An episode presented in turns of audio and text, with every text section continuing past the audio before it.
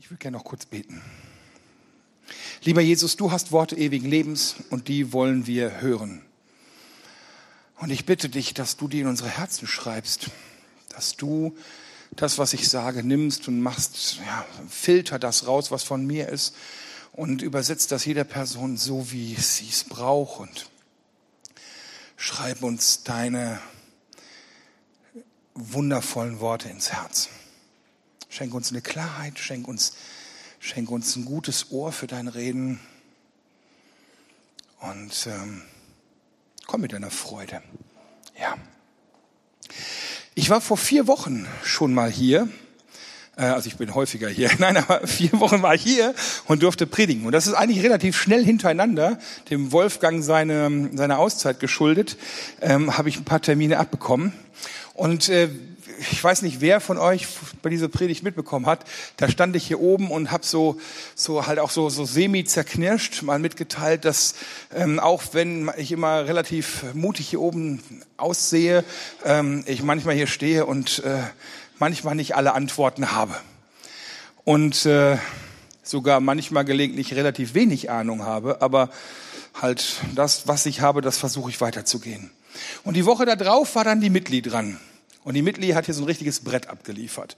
Und ich saß da und dachte, boah, das war eine coole Lehre. Kannst du, hab wirklich mitgedacht, mitgeschrieben und, und fand das wirklich gut. Und dann in dieser Predigt kam mir der Gedanke so, Ferry, äh Gott, was soll ich denn eigentlich nächstes Mal predigen, wenn ich dran bin? Und dann kriegte ich so ganz deutlich so ein Wort im Kopf, das sagt so, über Liebe Gottes. Und mein erster Gedanke war, ach nö, Einfach auch nö, weil boah, schon wieder so ein Thema, wo ich sagen muss, da hab ich, das habe ich selber noch nicht so ganz gegriffen. Das habe ich selber noch nicht ganz verstanden. Und was bedeutet das eigentlich wirklich? Also diese richtige Tiefe, die habe ich, habe ich noch nicht verinnerlicht. Und, und ganz ehrlich, wenn wir nur wirklich mal wirklich begriffen haben, was es bedeutet, was die Liebe Gottes für uns bedeutet, das wird unser Leben, glaube ich, radikal ändern. Und es ist ein riesiges Thema und es ist unbegreiflich. Gott ist unbegreiflich. Und, und dann habe ich dann wieder da gestanden und dachte, ach nö, jetzt stehe ich wieder so, so auf der Bühne und naja, also dieses ach nö. Aber dieser Gedanke hat mich nicht losgelassen. Und deshalb glaube ich wirklich, dass ich das heute sagen soll. Und es hat mich, ich habe das eine Woche lang jetzt mit mir rumgetragen und es wurde wirklich deutlich und hat sich geformt und ist konkreter geworden. Und ich glaube, heute kann ich sagen, ich soll euch etwas sagen. Und ähm, genau. Und das Thema ist jetzt nicht die ganze Liebe Gottes, weil es ist zu groß, sondern ich habe einen Teilaspekt, der mir wichtig geworden ist. Und zwar die Liebe Gottes als sein Charakterzug, als eine Brille, als ein Filter, als ein Hilfsmittel, um Gott besser zu verstehen, um Gott tiefer zu erkennen um Gott vielleicht auch näher zu kommen. Und wenn du Interesse daran hast, Gott wirklich näher zu kommen, äh, intimer mit ihm zu werden, dann kann ich vielleicht, kann dir meine Gedanken, die auch noch nicht zum Ende gekommen sind, vielleicht was bei dir anstoßen oder dich mitnehmen oder ähm, ja, irgendwie so ein, so ein Denkprozess anstoßen. Jesus liebt dich, ist so ein Satz, der so richtig platt klingt. Ne, wenn du so, so ah, ich habe den Eindruck, ich soll dir weitergeben, reden Gottes, ich soll dir weitergeben, Jesus liebt dich, das klingt doch erstmal so wie Blumenwiese-Prophezeiung, ne, wo du denkst so, ach ja, okay, ähm, ja, ist klar, ist logisch. Aber eigentlich, wenn man diesen Satz sich mal auf der Zunge zergehen lässt, welch eine absolute Tiefe steckt da drin, was, was, wie groß ist das, wie heftig ist das, wenn du dir überlegst, dass der Schöpfer des Universums, der der Himmel und Erde gemacht hat, der der jedes, jeden Planeten, jede Sonnensystem, jede, jede, ähm, ja, ich weiß gar nicht, was gibt's da alles, so diese Milchstraßen und Nebel und Millionen, Milliarden, unglaublich viel Zeug da. Der hat das alles geschaffen. Und wenn der dich liebt, wenn der Schöpfer von allem, der allmächtige Gott sagt, ich liebe dich, dann ist das doch krass, oder? Das macht doch einen Unterschied, finde ich. Und ich setze jetzt hier ein paar Sachen voraus. Also ich setze voraus, es gibt einen Gott. Ja? Weil es gibt, der, Gott ist Schöpfer von, vom Universum. Und der Gott ist allmächtig. Und ich setze das einfach mal so voraus, weil deshalb sind wir hier. Also wenn das jetzt nicht stimmen würde, dann brauche ich nicht weiterreden, dann brauche ich unbedingt ein Bier. Dann habe ich ein Problem. Also, und dann wird es nicht bei einem bleiben. Also setzen wir das mal voraus. Wir glauben, dass Gott lebt, dass Gott allmächtig ist, dass er Gott ist. Das haben wir auch gerade in den Liedern gesungen. Und, und wenn, ich, wenn ich das mal als Basis nehme, warum sollte der lügen? Warum hätte Gott es nötig, uns zu belügen? Warum müsste er uns irgendwie Honig um den Bart schmieren? Warum müsste er uns irgendwas Nettes sagen, was vielleicht nicht stimmt? Hat er nicht nötig. Und dieser Gott sagt immer wieder, das können wir an vielen Stellen in der Bibel lesen. Jesus hat das gesagt. Das können wir das immer wieder. Er beweist das immer wieder, dass er uns liebt. Jesus sagt, Johannes 15, Vers 13, die größte Liebe beweist der, der sein Leben für seine Freunde hingibt. Der stirbt für seine Freunde. Das sagt Jesus über sich. Und er nennt dich Freund. Er ist bereit für dich zu sterben. In dem Psalm viel, viel früher, bevor Jesus das gesagt hat, wurde aufgeschrieben, so eine, eine, ein, ein Gespräch zwischen Engeln und Gott. Und da wird gesagt, das sagen jetzt Fragen Engel, was ist der Mensch, dass du an ihn denkst? Wer ist er schon, dass du dich um ihn kümmerst? Du hast ihn nur wenig geringer gemacht als dich, Gott. Mit Ehre und Würde hast du ihn gekrönt. Du hast ihn zum Herrn eingesetzt über deine Geschöpfe, die er aus deinen Händen hervorgingen. Alles hast du ihm zu Füßen gelegt. Was ist dieser Mensch? Was, was, das begreifen die Engel nicht, dass, dass Gott uns so liebt, dass Gott uns so geschaffen hat. Das ist doch eine Liebeserklärung. In Johannes 3, Vers 16 steht, denn so sehr hat Gott die Welt geliebt, dass er seinen einzigen Sohn hingab, damit jeder, der an ihn glaubt, nicht verloren geht, sondern ewiges Leben hat. Also hier auch wieder, Gott liebt uns so sehr, dass er bereit ist, seinen Sohn zu opfern. Und das, das hohe Lied, wieder im Alten Testament, ich pick einfach mal so ein paar Dinge raus.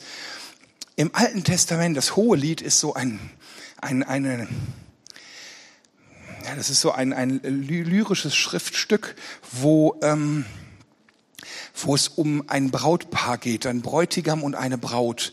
Der Bräutigam ist Gott und die Braut sind wir. Und da geht es darum, wie die beiden sich ja, nacheinander sehnen.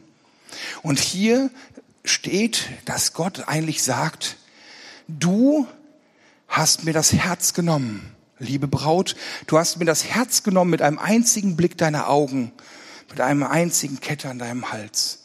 Also Gott hat dich angeschaut und er hat sein Herz an dich verloren. Das, das, das teilt er uns mit. Das ganze hohe Lied ist eigentlich ein Liebesbrief. Eigentlich die, Evangel die Evangelien sind ein Liebesbrief an uns. Eigentlich ist die ganze Bibel, die schreit danach, wie sehr Gott dich liebt.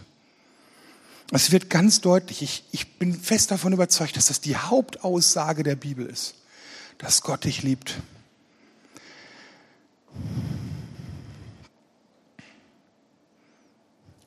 Und wenn wir das als gesetzt annehmen für, für unser Leben, wenn wir sagen, okay, glaube ich ihm, Gott liebt mich, Gott liebt uns, dann wird Gott verständlicher.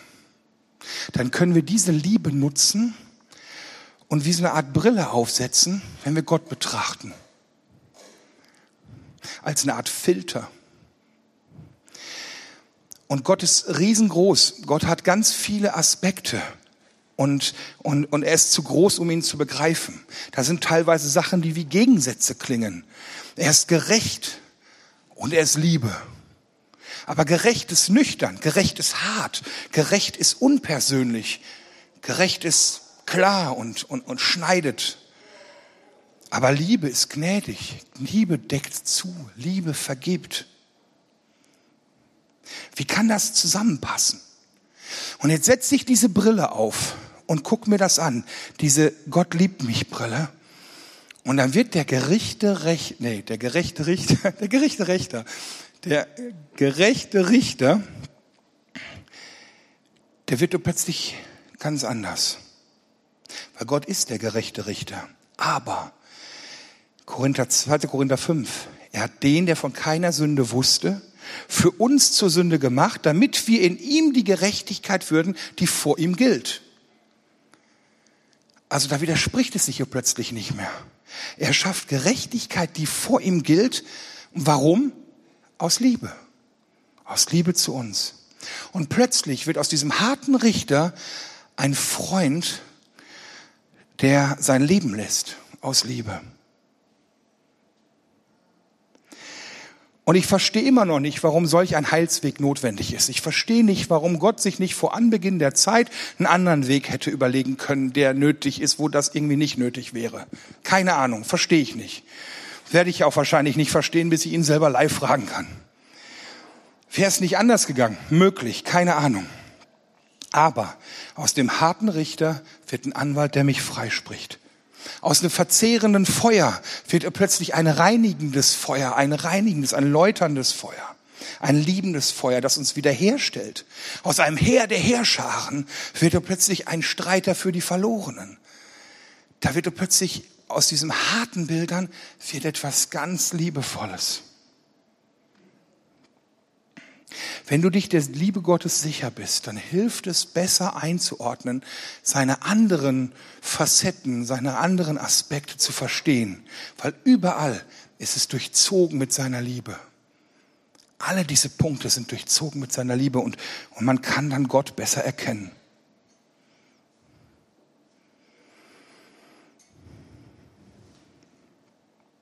Und wenn du dir darüber sicher bist, dann kann das auch eine Basis werden für sein Handeln und für dein Handeln. Im Johannes bringt das super auf den Punkt. Im ersten Johannesbrief, Kapitel 4, da, 14, nee, 4, da steht, wir haben erkannt, wie sehr Gott uns liebt und wir glauben an seine Liebe. Gott ist Liebe und wer in der Liebe lebt, der lebt in Gott und Gott lebt in ihm. Und wir wollen lieben, weil er uns zuerst geliebt hat. Lass uns mal das Kreuz betrachten. Also das Kreuz, an dem Jesus sterben musste. Warum musste Jesus sterben? Es könnte sein, dass man jetzt sagt, so, es gibt so die einen, die sagen, ja, Gott ist ein gerechter Richter. Und der Sündelohn ist der Tod, steht in der Bibel schon. Und irgendeiner muss die Schuld zahlen. Das erinnert mich jetzt total an diese Predigt vom Mitglied. Da ging es ja um die vergeltende Gerechtigkeit und um die wiederherstellende. Vergeltung gegen Wiederherstellung. Und, und jetzt, wenn er jetzt vergeltend wäre, dann würde Gott sagen, so ja, irgendeiner muss die Zeche zahlen. Irgendein Opfer will ich sehen. Es muss so sein, das habe ich einmal festgelegt. Und das ist es. Oder die andere Variante, er will den Mensch nicht unter der Macht der Sünde, weil Sünde den Menschen verschmutzt. Der Mensch ist geschaffen in Herrlichkeit, in Heiligkeit, als Ebenbild Gottes, geschaffen, um mit Gott so zu leben. Und, und, und Sünde und, und Verfehlung verschmutzen den Menschen und machen ihn dreckig und machen ihn irgendwie unwürdig. Und es ist, äh, und Gott liebt uns und er will das wegmachen. Er will das reinigen. Er will dieses fiese, verdreckte von uns wegnehmen und uns wieder frei machen für unsere Berufung. Weil er dich liebt, will er das weghaben. Und weil er dich liebt, hat er sich einen Weg überlebt, damit du nicht irgendwie so weiterleben musst, sondern dass er sagt, ich zahle das und dann bin ich, bist, bist du heilig und makellos und untadelig vor Gott hingestellt. Und plötzlich geht es um Wiederherstellung und nicht um Schuldzahlen. Und es fühlt sich doch gleich anders an, oder? Wenn ich weiß, dass Gott mich liebt, dann kann ich ihm anders begegnen. Dann wird, dann ist es Gnade aus Liebe möglich. Und dann ist Jesu Tod wirklich eine Wiederherstellung, eine Saubermachen von uns. Und dann ist auch Annahme ohne Scham möglich. Wenn ich weiß, dass er mich liebt, dann kann ich einfach zu ihm kommen und muss mich nicht schämen. Dann wir hatten am Dienstag, hatten wir in unserer Kleingruppe darüber überlegt, das Wort Gottesfurcht. klingt ja irgendwie nach Furcht. Und dann haben wir festgestellt, dass Gottesfurcht eher sowas in diese Richtung ist wie, also im Griechischen ist da so ein Wort benutzt, was, was so diese, diesen, diesen Tenor von, von äh, Respekt hat und nicht von Angst.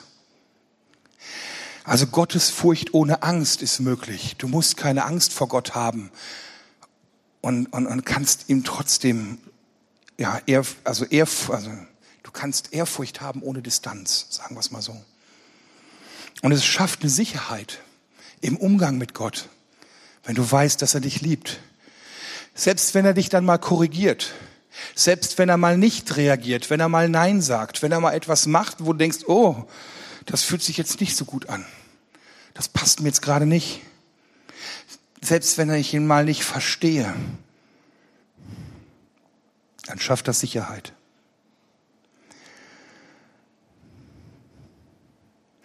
Und ich finde, dass seine Liebe, wenn ich die wirklich gegriffen habe als Basis, auch ein anderes Verhalten bei mir ermöglicht. Das kommt aus diesem Johannesbrief raus. Ne? Wir lieben, weil er uns zuerst geliebt hat. Aber das wäre jetzt eine neue Predigt. Das würde jetzt den Rahmen sprengen. Das machen wir dann andermal. Das lasse ich bewusst außen vor. Heute geht's mir um seine Liebe. Seine Liebe zu dir. Und das sind nur ein paar Ansätze, die ich jetzt mal rausgepickt habe für eine, ich glaube, ganz weite Reise. Und ich will dir Mut machen, über Gott zu meditieren. Meditieren heißt ja wirklich, ihn zu betrachten, ihn zu bestaunen, ihn anzuschauen und, und ja, ihn so hinzuhalten. Und sich ihm vielleicht auch so zu nähern. Und vielleicht, wenn du mal wieder solche Fragen im Kopf hast, die hat ja jeder mal, warum, wie kann er nur, warum tut er das, dann, dann erinnere dich an diese Brille und setz die mal bewusst auf. Und, und ich bin mir sicher, das beantwortet nicht jede Frage. Ich bin mir hundertprozentig sicher, es beantwortet nicht jede Frage. Aber mir hat es immer wieder oft geholfen, das erstmal als Basis aufzusetzen, zu sagen, okay, Gott liebt mich. Kann ich irgendwie dann mehr verstehen von dem, was er tut? Mir hat das zwischendurch geholfen, ihn einzuordnen. Was mir aber viel wichtiger ist, als ihn zu verstehen, ist, ähm, ihn zu erleben. Dass ihr ihn erlebt und dass ihr diese Liebe erlebt. Und das ist ganz wichtig, dass du dich bewusst von ihm lieben lässt. Also er tut das ja sowieso. Aber dass man das bewusst annimmt, dass man das bewusst zulässt, das ist wichtig für uns. Und ich behaupte nicht, dass das einfach ist. Also ich behaupte nicht, dass das, dass das gerade so in kritischen Momenten nicht, nicht eine richtige Herausforderung ist, das zuzulassen.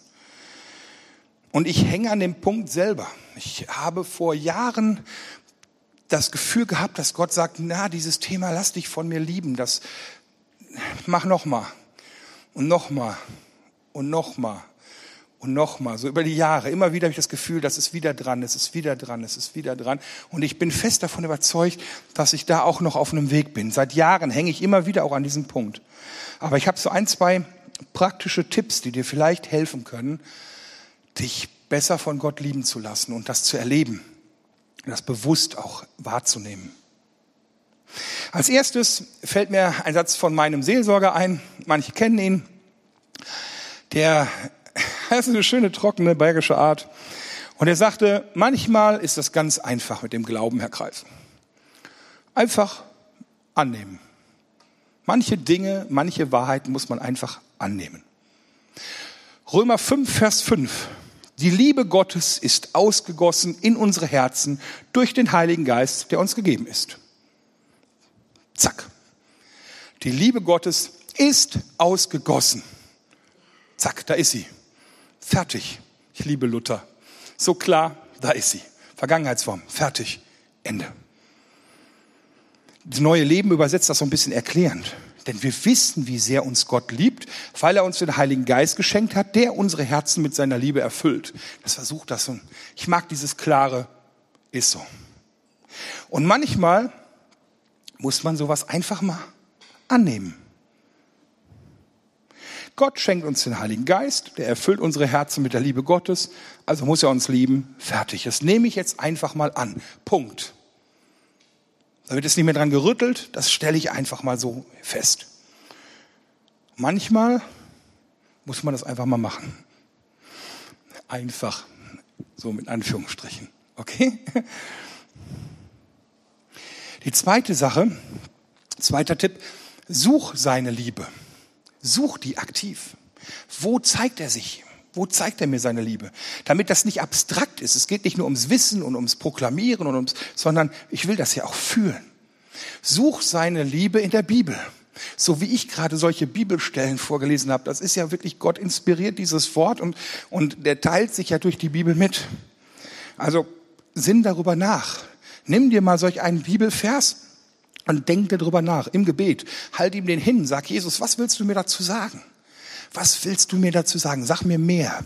Führ es aus.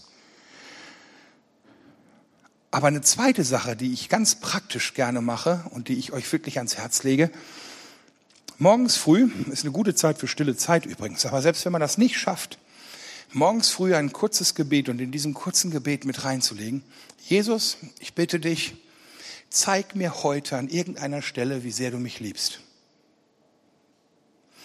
Und wenn du abends dann im Bett liegst, noch mal kurz über den Tag nachdenkst, dann frag dich mal, geh mal durch den Tag durch und guck mal, wo könnte diese Rose für mich sein? Wo könnte dieser Liebesbeweis sein? Wo könnte, wo, wo, was hast du gemacht, Jesus? Was ist passiert? Was, wo merke ich, Vielleicht war es diese totale Eile, die du hattest und du kurvst und der Termin ist spät und du kriegst genau vor dem, vor dem Büro deinen Parkplatz. Zack, eine kleine Rose von Gott. Kann sein. Und du bist pünktlich gekommen und der Stress war umsonst und es hat alles gepasst. Vielleicht war es irgendwie ein Moment in der stillen Zeit oder ein Sonnenstrahl, der dir gut getan hat oder so. Irgendeine kleine, eine kleine Aufmerksamkeit. Jeden Tag zeig mir deine Liebe, dass du mich liebst. Ich glaube, er will das. Er macht das. Ich bin davon fest überzeugt. Und wir müssen manchmal so einen Blick entwickeln, das auch wirklich wahrzunehmen, weil Gott kann da extrem kreativ sein aber es tut gut. Das tut wirklich gut. Und die dritte Sache ist, genieße Gott. Genieße Gott. Wir sind immer so fleißig und tun so viele Dinge. Er ist der Herr, ich bin sein Diener und er geht vor, ich gehe ihm nach. Jesus ist der Meister, ich bin der Schüler und all diese Sachen. Das klingt nach Arbeit. So wie mein Sohn sagt so, ha, ähm, ich habe keinen Bock auf, auf Move-Kurs, weil das ist ja wie Unterricht. Schüler, Meister, ich muss was tun. Ja, wir sind immer so fleißig. Es gibt so viel zu tun für einen Gott. Dienste und helfen und anbeten und, und ein guter Christ macht stille Zeit und man hat so To-Dos ohne Ende. Ah, aber in der Bibel finde ich persönlich auch noch ein ganz anderes Bild. Psalm 1. Da wird von uns als ein, also wer, wer bei Gott ist, so, da wird von einem Baum gesprochen, der gepflanzt ist an den Wasserbächen, der deine Frucht bringt zu seiner Zeit und seine Blätter verwelken nicht und alles, was er macht, gelingt ihm. Das klingt entspannt. Der Baum, der ist da nicht und gräbt noch extra nah an den Bach dran, sondern der ist da und er wird versorgt und alles, alles wird gut. Das ist angenehm. Dieses Hohelied, das ganze Hohelied, lest das mal, ist wirklich cool. Das ganze Hohelied, da geht's von einem voneinander genießen. Gott genießt uns. Er sagt, wir sind wie, wie guter Wein, der und ihm die Kehle runterläuft. So, so, so nimmt er uns wahr. Und, und, und das ist so ein Brautpaar. Das ist, das Bild vom Genießen wird da ganz deutlich. Wir sind eingeladen in der Bibel immer wieder zu einem Festmahl. Da wird bewusst dieses Bild gewählt. Äh, von einem Festmahl, an dem wir teilnehmen sollen, teilhaben sollen. Ähm, in den Psalmen steht, tu deinen Mund weit auf, ich will ihn füllen, spricht Gott.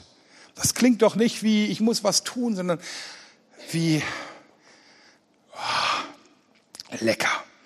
Oder Nehemiah 8, Vers 10. Geht hin und esst fette Speise und trinkt süße Getränke. Also heutzutage würde man sagen, isst nette Speise und trinkt gezuckerte. Nein, süße Getränke, das war früher was Cooles.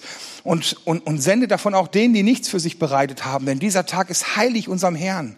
Und seid nicht bekümmert, denn die Freude am Herrn ist unsere Stärke. Das ist, hier ist Freude. Und vielleicht ist das auch mal dran, innezuhalten aufzuhören mit dem Gerödel, die To-Do-Listen beiseite sein zu lassen, keinen Dienst zu tun, bewusst zu sagen, nee, ich heute nicht. Ich heute nicht.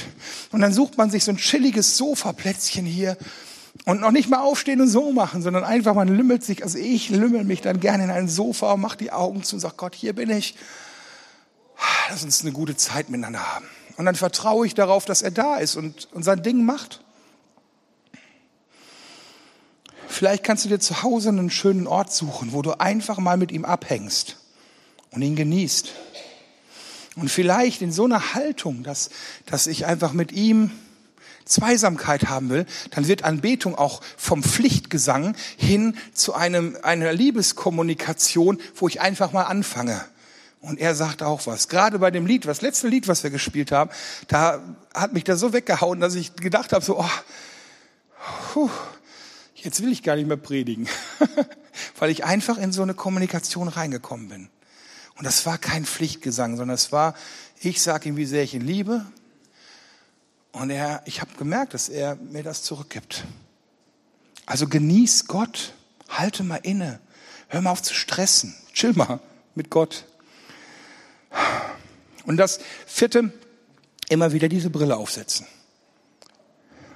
Setz die Brille auf, wenn du Gott betrachtest und sein Gottesbild irgendwie so komisch aussieht, weil da wieder irgendwelche Zweifel sind, weil da irgendwie ein Aspekt ist, den du nicht begreifst, bei Fragen. Mach dir bewusst, er liebt mich. Auch wenn er unverständlich ist und unbegreiflich und riesengroß, er liebt mich und das prägt alles.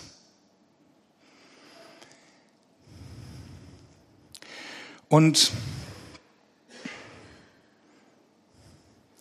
ja, zum Schluss will ich wirklich zusammenfassend sagen, lass dich von Gott lieben. Immer mehr. Da können wir nicht genug von haben. Wenn wir nur genug geliebt sind von Gott und das verinnerlicht haben, glaube ich, wird es unser Umfeld radikal verändern. Es wird unsere Art verändern, unser Leben verändern, uns verändern. Aber auf eine angenehme Art und Weise. Seine Liebe verändert alles. Amen.